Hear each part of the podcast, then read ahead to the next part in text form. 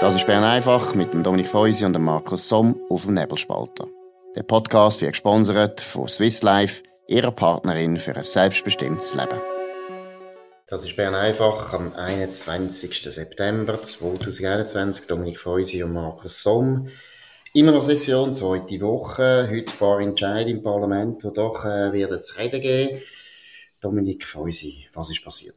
Ja, der Ständerat hat heute in einer sehr langen, für ihn eigentlich unüblich langen äh, Debatte eintreten beschlossen auf eine Vorlage zur Abschaffung vom Eigenmietwert. Ich muss vielleicht ganz kurz sagen, wer ein Haus hat, der dem wird auf sein Einkommen etwas draufgeschlagen, ein fiktives Einkommen, ähm, wo man ihn irgendwo durch bestraft, weil er Eigentum hat. Das ist jetzt ja schon wertende Aussage. Aber niemand, der ein Haus hat, versteht eigentlich, dass man plötzlich etwas muss versteuern, wo man gar nie richtig als Geld überkommt. Und schon seit 20 Jahren probiert man, den abzuschaffen. Es sind mehrere Anläufe der Urne sind gescheitert. Das ist jetzt der nächste auf Gesetzesebene.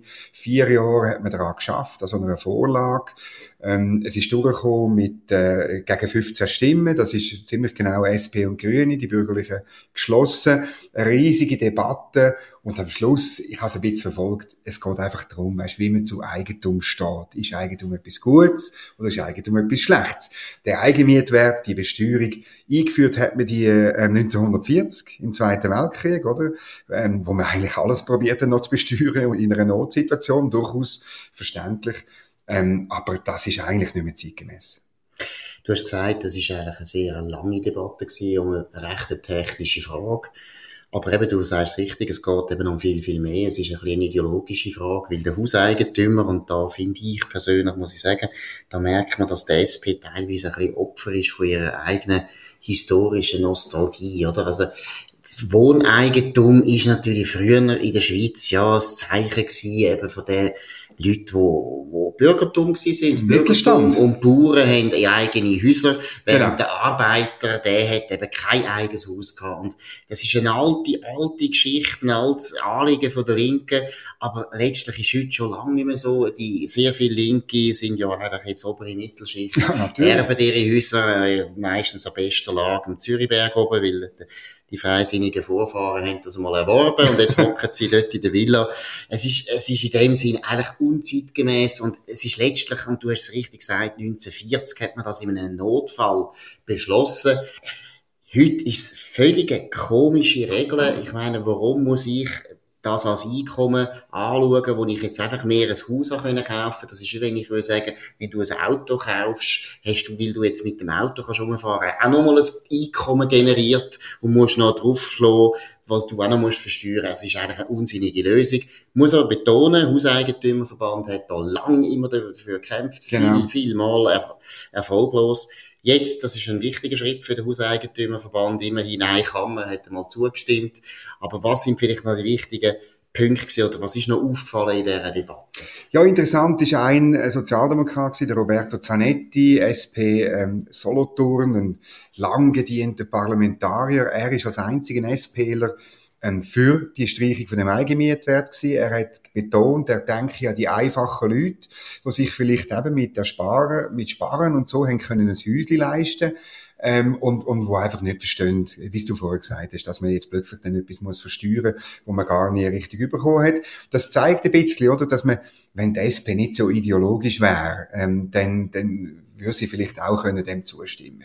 Absolut. Und es kommt ja dann etwas anderes dazu, was meiner Meinung nach eben sehr ärgerlich ist zurzeit. Es ist ja der Steuerwert von den Häusern, ist ja auch, äh, ist ja auch in dem Sinn maßgebend für den Eigenmietwert. Genau. Und der Steuerwert, der wird, äh, kann man also schon sagen, relativ willkürlich natürlich immer wieder von den Behörden neu eingeschätzt. Immer höher. Immer höher. Und natürlich, warum wird er immer höher? Weil wir haben Personenfreizügigkeit, wir haben seit 15, äh, 20 Jahre starke Zuwanderung. Das heißt, alles Wohneigentum ist natürlich viel mehr wert geworden, mhm. weil der Druck auf dem Markt ist sehr groß, vor allem in gewissen Regionen, zum Beispiel in der Region Zürich.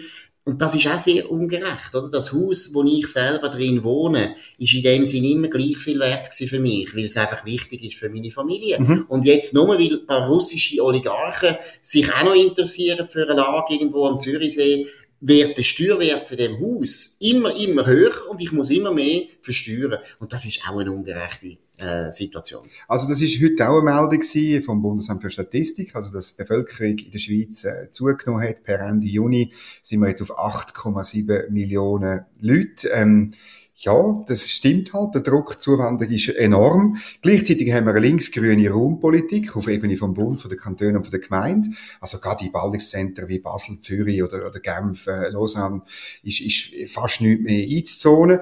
Und man muss schon mal drüber reden. Der Traum von der eigenen vier Wände wird für ähm, Junge, die heute in diesen Ballungszentren wohnen, fast unerschwinglich. Auch dann, wenn sie wirklich, vielleicht, vielleicht beide, ein Pärchen, wenn beide schaffen, das wird wahnsinnig schwierig, wenn sie nicht irgendwie erben, ähm, ähm, dann das können zu verwirklichen. Ja, Im Kanton Bern, wo ich wohne, ist es erschwinglicher, muss ich wirklich sagen. Aber ich glaube, in Zürich hätte ich mir das nicht können leisten. Aber das ist, wird, das wird eben für die Bürgerlichen auch zum Problem, oder? Absolut. Weil wenn der Traum vom Eigentum stirbt, dann stirbt auch der Traum von der sozialen Durchmischung und das ist für die Überzeugung, dass das System Arbeit und Leistung belohnt, ganz, ganz wichtig. Ja, und das ist auch, muss ich mal betonen, Hauseigentum ist eben in jeder Beziehung etwas sehr äh, wie soll ich sagen, sozial erwünscht, weil es mhm. natürlich die Leute dazu bringt, dass sie auch sich enorm engagieren an dem Ort, wo sie sind, oder? Wenn, wenn ich Eigentum habe in einem Dorf, dann interessiert mich auch Politik in dem Dorf natürlich. auf eine ganz andere Art, als wenn ich Mieter bin und jederzeit kann ins nächste Dorf ziehen.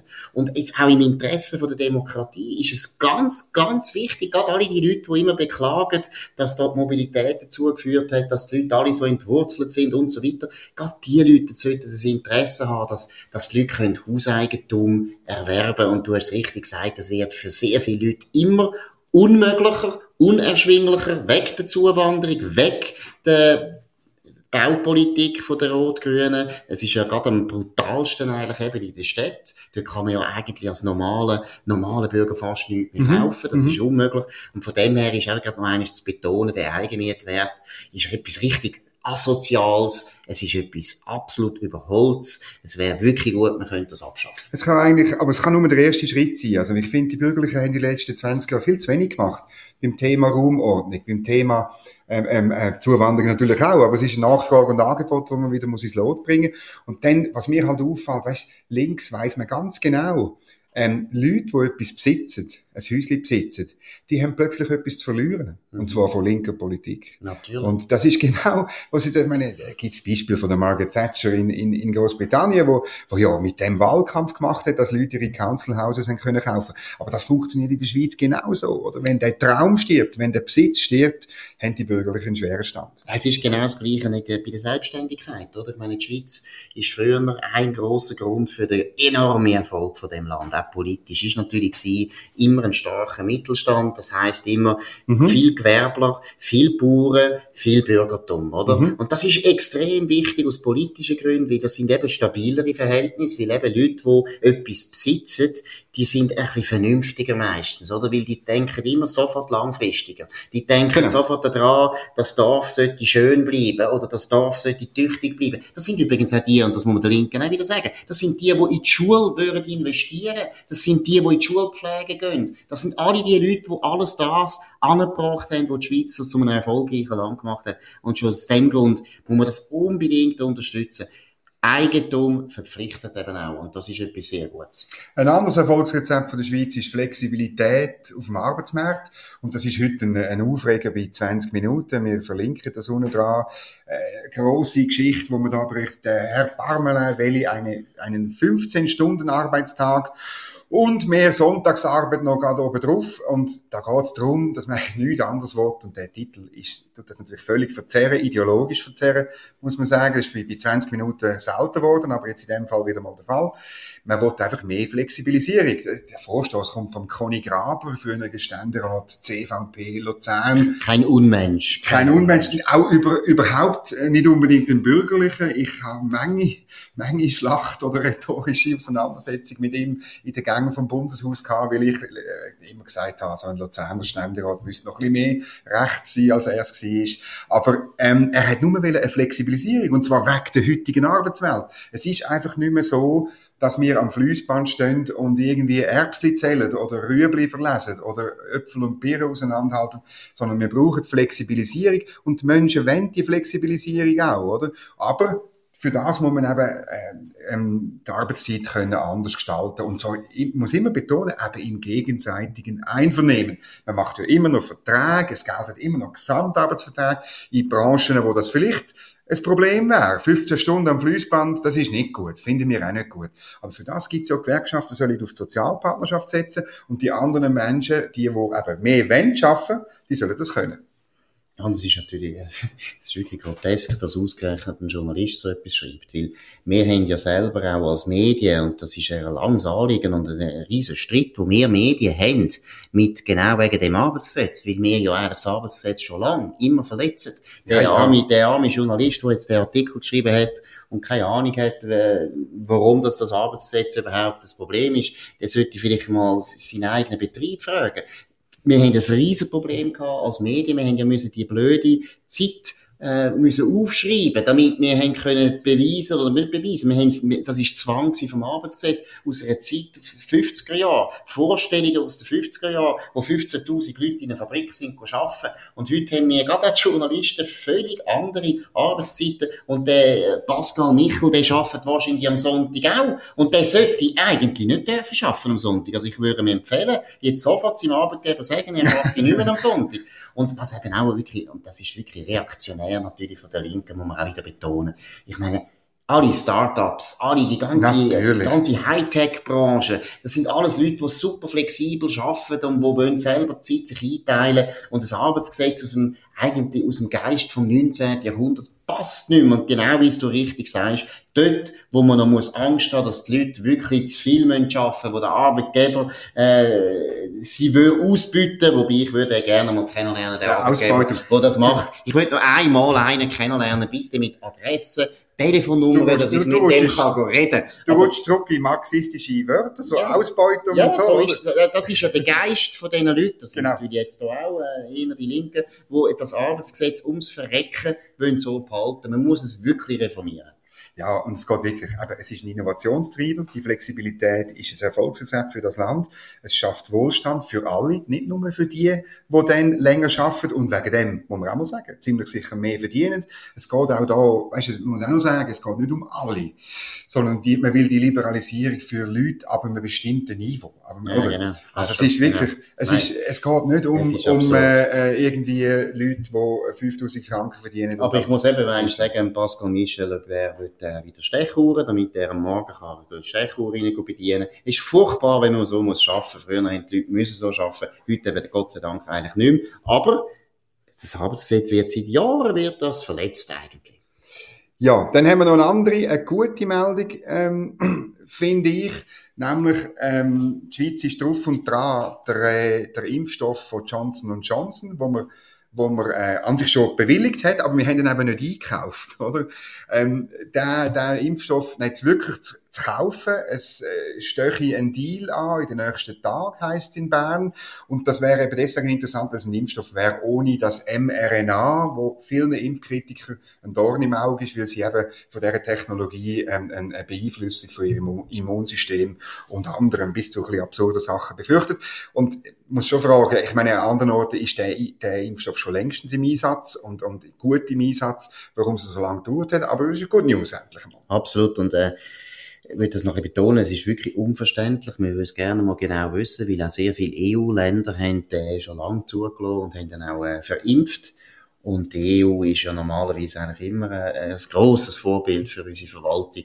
Ist eigen, eigenartig, dass das nicht früher gegangen ist. Vielleicht auch noch was zu der Good News gehört, ist ja auch Zahlen, Hospitalisierungen, Fallzahlen gehen. Aber so wie man das vor drei oder vier Wochen schon gesehen genau, hat, vor dem, vor, dem, vor dem Entscheid vom Bundesrat Zertifikatspflicht, der ist nicht nötig gewesen, der ist überstürzt gewesen. Man hätte gescheiter noch ein bisschen gewartet und dann hat man gesehen, Hört, es ist gar nicht nötig. Und auch wenn jetzt mehr Leute sich impfen lassen, jetzt wird es natürlich immer sagen, ja, das hat eben genau zu dem geführt, weiß es nicht, kann sein, keine Ahnung. Können wir nicht ist, überprüfen. Wir können es nicht überprüfen, aber grundsätzlich bleibt es dabei, es ist keine schöne Sache, dass die Regierung praktisch indirekt Leute zwingen, eine Impfung über sich zu erholen, die sie halt vielleicht nicht wollen. Ja, und vor allem eben, wenn es schon klar war, dass das Gesundheitswesen nicht überlastet ist, dass das Gesundheitswesen nicht irgendwie am Abgrund ist, wie man uns Journalisten das in Bern erzählt hat.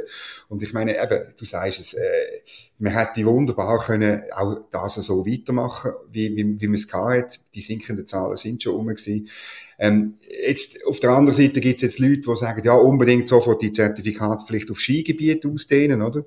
Österreich hat das bereits gemacht. Was sagst du da dazu? Gehst du gerne Skifahren? Also, Gott sei Dank kann ich nicht mehr auf Österreich Skifahren. Mache ich sowieso genau. nicht, schon aus patriotischen Gründen. Genau. Wir müssen in unsere Berge Skifahren. Die sind eh viel schöner und höher. Für das hat uns der liebe Gott eigene Berge gegeben. Nein, nein, die Österreicher machen das ja gut. Und ich bin auch schon gegangen. Aber jetzt muss ich ehrlich sagen, die Politik von Sebastian Kurz, die ich sonst auch sehr bewundere als Bundeskanzler. Ja, aber, aber da so. spinnt er, ein bisschen so wie der Boris Johnson, schon wie der Boris Johnson, völlig übertrieben. Also das machen wir hoffentlich nicht nach. Und ich würde noch einmal betonen, dass die Leute das mal verstehen. Wenn man geimpft ist, dann muss man nichts befürchten von Ungeimpften. Es gibt keinen guten Grund, warum dass man den Leuten sagt, ihr müsst euch alle impfen lassen. Eigentlich nicht. Wer Angst hat vor dieser Krankheit oder wer will reisen oder wer das Gefühl hat, es ist einfach besser, wenn ich nachher nicht einen, einen schweren Verlauf habe, der soll sich impfen lassen. Wir sind auch geimpft, das ja. ist okay. Aber die, die nicht wollen, geimpft werden, das ist auch okay. Und sie bedrohen niemand. Und das finde ich wirklich auch von unseren Behörden nicht richtig, dass man das immer so ein bisschen, man tut es ja nicht so sagen, aber man tut es immer so ein bisschen darstellen, als wären die Ungeimpften wirklich noch ein Problem, als würden die Pandemie verschärfen. Die Pandemie der Ungeimpften, oder? Wie ja. gesagt. Und, und das stimmt einfach stimmt. so nicht. Ja. Und von dem her immer noch, wir bleiben dabei, es ist ein Fehlentscheid aber hoffentlich wird er bald überdenkt. Das könnte sein. Das ist es von Bern einfach heute am 21. September 2021. Wir wünschen einen schönen Abend. Ihr könnt uns abonnieren auf nebelspalter.ch, aber auch auf Spotify oder auf Apple Podcasts oder noch jemand anders. Kein, spielt uns keine Rolle. Grundsätzlich wichtig, hört immer jeden Abend um 5, nicht am Morgen um 5, am Abend um 5 auf dem gleichen Kanal. Danke für die Aufmerksamkeit. Auf Wiedersehen. Das war Bern einfach mit dem Dominik Feusi und dem Markus Somm auf dem Nebelspalter. Der Podcast wird gesponsert von Swiss Life, ihrer Partnerin für ein selbstbestimmtes Leben. Den Podcast könnt ihr auf nebelspalter.ch abladen und auf allen gängigen Plattformen wie Spotify oder Apple Podcast und so weiter.